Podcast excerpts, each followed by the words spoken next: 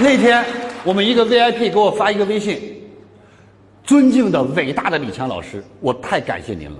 我家有三个孩子，老大在上中学，老二在上小学，老三现在三岁。我三百六十五加了一个 APP，我一家五口都在学习。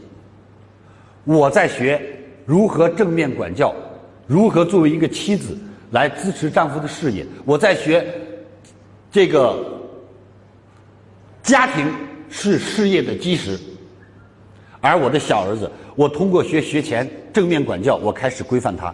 我的二女儿，我的大儿子，全部都是在李强三六五 AAPP 上补课。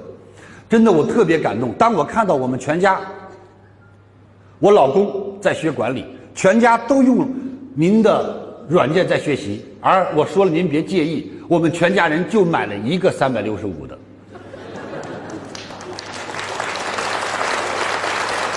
怎么学都不需要再花钱，您觉得还行吗？我给他回一个：你生五百个，老师也不多收钱。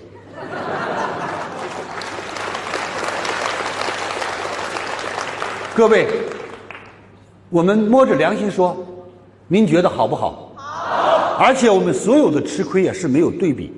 各位家长，您能不能站在最负责任的角度听李强一次话呀？能吗？你站在最负责任角度听李强一次话好吗？好。你回去打开微 A P P，你听一段我 A P P 上老师给孩子讲课的内容和方法，回头你再给孩子补课，你再去听。那个老师给他讲的一段，你就知道有多大差距了。你就知道他们所举的案例，你就知道他们所用的词汇，你就知道他的切入点。咱家的老师倒插笔自己都分不清啊，你明白吗？为什么他没有规范过呀？你想想，学习好的能当老师吗？你在家里当老师的是不是都是学习不好的？你告诉我。最多只能考个师范，算中专，对不对啊？然后什么也工作也找不着了，去当老师吧。把一群，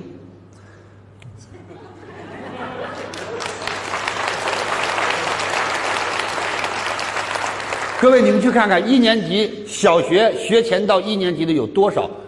有多少上过大学的老师？有几个在学校里是学习好的？因为这些学习又不好，他又没有上大学，他来教你的孩子，你告诉我是事实吧？为什么学校里出现了那么多不可思议的事情？是一群不可思议的人，当然就一定做不可思议的事情。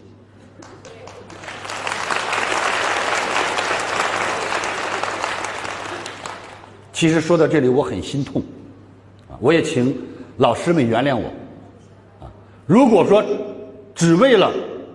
我自己我不说这话，我想我说的话也为了您，因为虽然您是老师，您也有孩子，您也知道我在说什么。谢谢。感恩您聆听本节目，请把本节目分享到您的朋友圈，让更多的朋友受益。分享后，您将获得由李强老师提供的李强三六五七天会员课程。请把本节目分享到您的朋友圈，让更多的朋友受益。